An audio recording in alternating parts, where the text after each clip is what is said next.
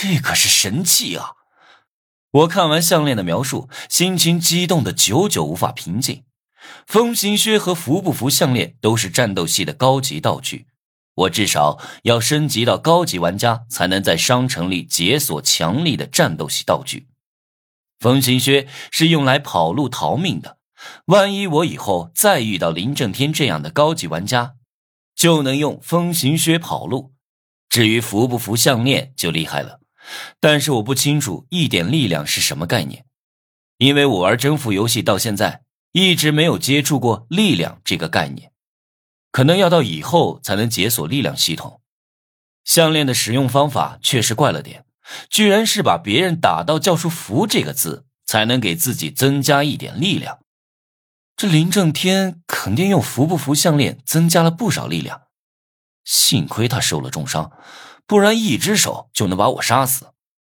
我把项链戴到脖子上，决定有机会先拿大邱他们练练手，试试项链的效果是不是跟描述的一样神奇。接下来，我又在林震天的尸体上搜刮了一遍。找到两瓶红色的药水和一个钱包，我先查看了药水。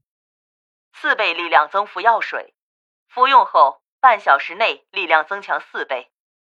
这东西跟我之前做隐藏任务得到的全套很像，都是短暂增强力量的。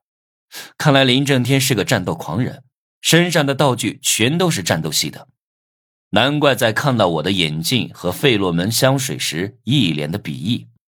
钱包里只有两千多现金，除此以外就是一张黑色的卡片，卡片上什么字都没有，只有一个二维码。奇怪，整个钱包里除了钱就是这张卡片，连身份证和银行卡都没有。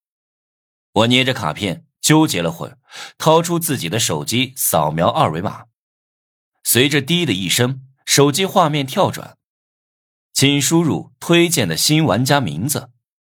这行字的下面有个输入框，不停的闪烁着提示我输入名字。我弄不懂这是什么，赶紧关闭页面，先收起卡片，想着等会儿问问秃子叔。确定把林正天搜刮干净后，我赶紧离开现场。他的同伴随时都有可能过来，而且附近也可能有行人路过，我不能让人知道来过这儿。